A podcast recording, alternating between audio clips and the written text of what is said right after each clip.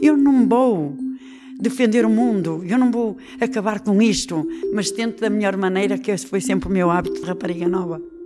Esmeralda Mateus, 66 anos, empregada doméstica viúva.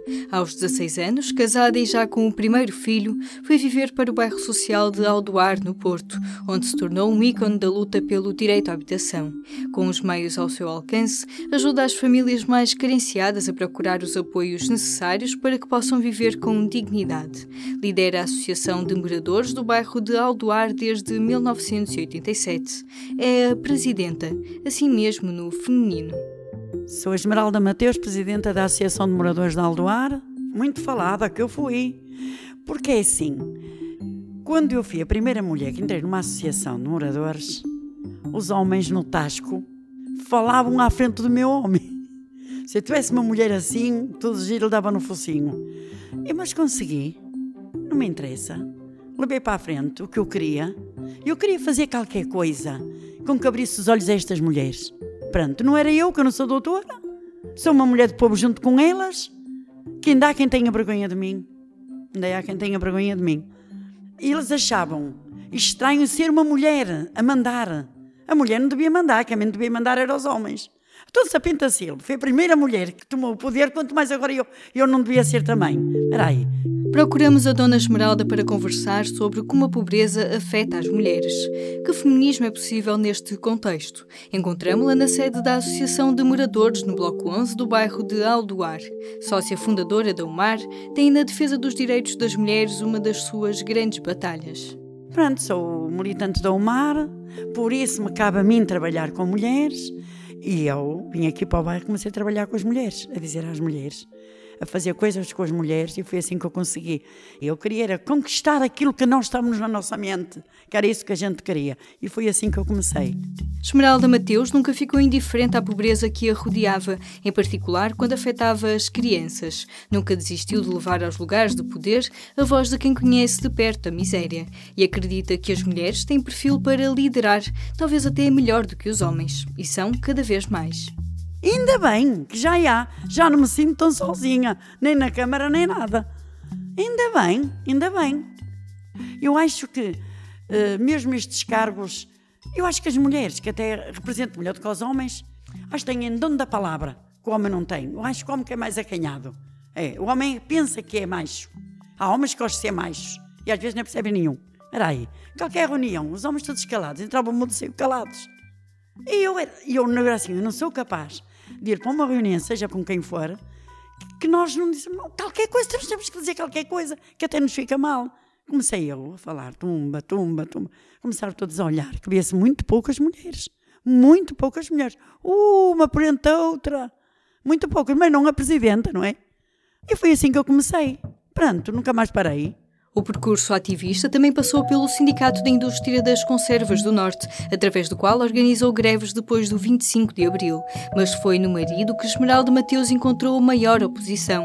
Resistiu à violência doméstica até que disse basta. Quando foi 25 de abril, eu sentei-me à porta da fábrica, de dia e de noite. Chegava a casa, o meu puxava-me os cabelos, mas eu outro dia estava ali. Houve um tempo que ele teve que parar de me bater, que eu também bati. Como eu também bati, ele parou de bater. Porque era isso que eu devia ter feito há mais tempo. Era assim, era. Era assim ainda há alguns. Percebe? A vontade de fazer a diferença foi mais forte, mas a violência doméstica continua a fazer parte do cotidiano à volta de Esmeralda e é no dia a dia que vai convencendo as outras mulheres de que é possível mudar. Por exemplo, enquanto prepara os fatos de papel para o desfile das festas de São Bartolomeu que acontecem em agosto. Porque eu estava a fazer a roupa de papel e era só mulheres. Medo me ajudar e elas vinham. E nós às vezes estamos até a contar anedotas e tudo. E falarmos nós o Telmo já veio. Não, ainda não veio, vou embora antes que ele venha. Porquê? Ah, porque já é tarde, estás a ver. E que tem? Diz que estás aqui. Então que tem? Queres que eu falar com ele? Se não posso estar aqui dentro da associação. Ai não, eu tenho que me ir embora. Quer dizer, sempre assim, com medo, tenha medo. Mas já melhorou. E eu acho, acho, eu não acho, eu tenho a certeza que já melhorou perante essa gente, de, dessas mulheres. Oh, olha, vai ele fazendo comer. Até estou no médico ele vai fazendo comer. E o que tem acontecido para que isto mude? Vai ficando alguma coisa naquilo que ouvem. Que às vezes estão a ver coisas na televisão, depois vêm perguntar a mim: o que é que ele quer dizer? Olha, o que é isto? Às vezes estamos a discutir. A sério, discutir. Mas eu não vou defender o mundo, eu não vou acabar com isto, mas tento da melhor maneira, que esse foi sempre o meu hábito, de no... mesmo de rapariga nova. Esmeralda Mateus, sempre ocupada, trabalha a dias de manhã e ajuda a comunidade no tempo que lhe sobra. Além dos desafios do dia a dia, houve outras grandes batalhas que ajudou a travar.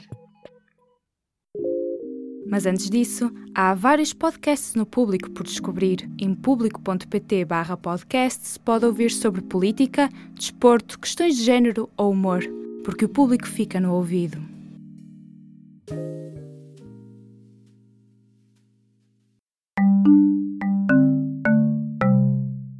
Esmeralda Mateus tem participado em várias lutas que atravessaram os movimentos de mulheres em Portugal. Uma das mais marcantes foi a luta pela despenalização do aborto. Eu andei muitas horas, muitas horas, quando houve o referendo sobre o aborto. Eu fui para Braga, eu fui para todo lado.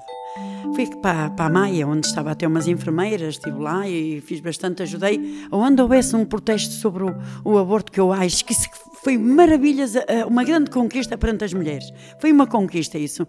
E agora acho que realmente estamos a evoluir qualquer coisa, mas ainda há o medo de o fazer que há quem ainda faça clandestino. Ainda há quem queira ir ao hospital. Eu ofereço-me para ir à maternidade. Temos aqui jovenzinhos que andam na escola, jovens e andam grávidas. Ainda, ainda há aqueles rapazes na escola que ainda batem às suas namoradas.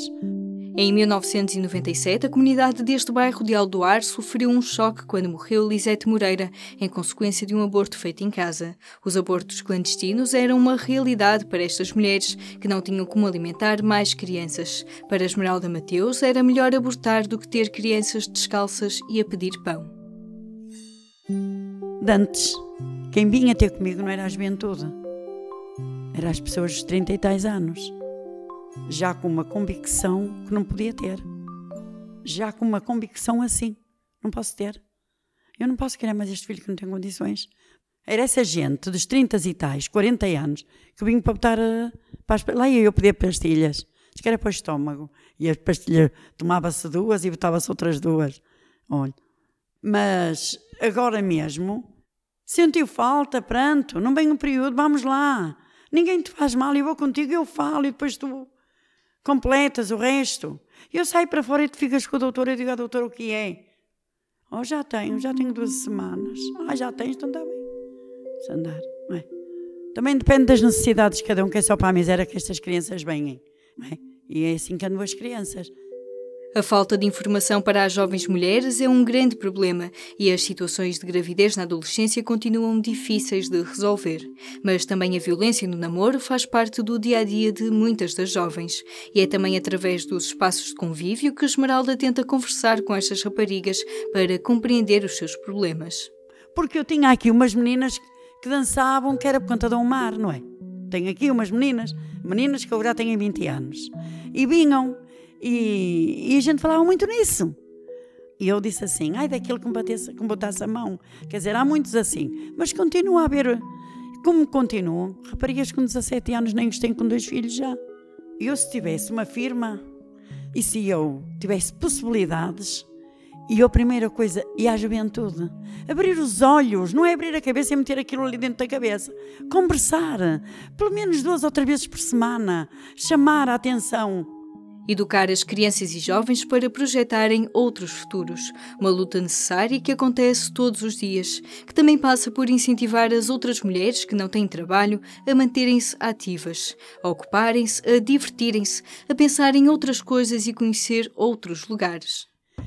Nós temos 47 bairros sociais da nossa cidade. Depois deste não há mais nenhum. A gente vê o mar. Estamos bem situadas neste sítio. E há gente que não sai daqui não sai do bairro. Então agora no verão, a gente não ia para a praia porque não vai tomar banho para a praia, porque não, não sai daqui do bairro de Aldoar. E o que é que acontece? Vamos arrumar a cozinha todos, eu fecho a associação e vamos para o Parque da Cidade. Dentro, até lá abaixo à praia de noite. É bonito. E a gente vai para a cama aliviada da cabeça. De aturar os filhos e de aturar o homem. Então não é, a gente fica aliviada, dá uma volta. Os homens não saem com as mulheres para lado nenhum. A gente tem que, eu tenho que ajeitar alguma coisa com que estas mulheres se entretenham. Ou não fazes nada para nós, ai não fazes, espera aí, um torneio de futebol. Vou a outro bairro. Quem quer participar a jogar a bola? Ai, eu. Vais ver que a gente faz parar o trânsito. Vamos todos para ali. A bola é que nos finta. Ao fim há um bolinho, há um lencezinho e nós vamos jogar a bola. Duas gordas na baliza. É mesmo para a gente se divertir. Que a gente tem que se divertir. Para estas idades não há nada. Se elas não saem daqui, só estão assentadas ao sol. É verdade. 85% não trabalham. E eu ainda vou ajeitando. Aquela senhora precisa vão dar umas horinhas ali, outra vão ali. Ou ajeita-me alguma coisinha para mim, deixa ver que agora é para ti. Esmeralda Mateus recorda algumas ideias que pôs em prática no bairro de Aldoar, como daquela vez em que convenceu outras mulheres a fazer o nono ano. Ajeitei um grupinho de mulheres. Quem é que quer o nono ano? Quem tem a quarta classe? Quem não tinha, tirar o sexto. E quem tinha a quarta classe ia-nos para o nono. E fomos dizer: se tu fores, nós vamos. Que grande conquista. Porquê? Porque eu fui outra vez. Fomos para a escola todos, com 50 e tal anos. Agora não, já tenho mais alguma coisa. E fomos, e todos nós tiramos o nono ano. Quando entrou o euro, e eu fui, faz conta que eu era a loja, o mercado, e elas vinham comprar as coisas para a gente saber distribuir o dinheiro, que era o escudo e que era o euro. Porque ainda hoje há quem nos fala ainda no escudo, e já, a nós já nos está a confundir. E de antes não, era tudo escudo, escudo. Uh, fomos buscar um frango, fomos buscar o troco para dar. Como isso foi bonito. Onde a privação está sempre tão presente e há sempre tanto por fazer, Esmeralda sabe que não quer parar. Para o verão já tem planos para as festas de São Bartolomeu e conta com as mulheres do bairro para ajudar a preparar os trajes em papel. Vai ser hum, a invasão dos franceses ao Porto. Um bocadinho difícil, mas vamos lá. Vamos lá. Ideias tenho eu, botá-las em prática é que me custa mais um bocadinho. Mas é verdade. A gente não somos obrigados a saber fazer tudo. Mas eu, ideias, eu peço que vejo. Quando estou com uma ideia, eu vejo a ideia pronta.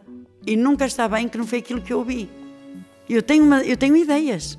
E, e dou ideias. Custa mais, mas vou lá. E que as ideias não deixem de surgir à Esmeralda. Eu sou a Aline Flor e este foi mais um episódio do programa do Gênero. Até para a semana. Pode subscrever os podcasts do público no iTunes, SoundCloud e aplicações móveis. O público fica no ouvido.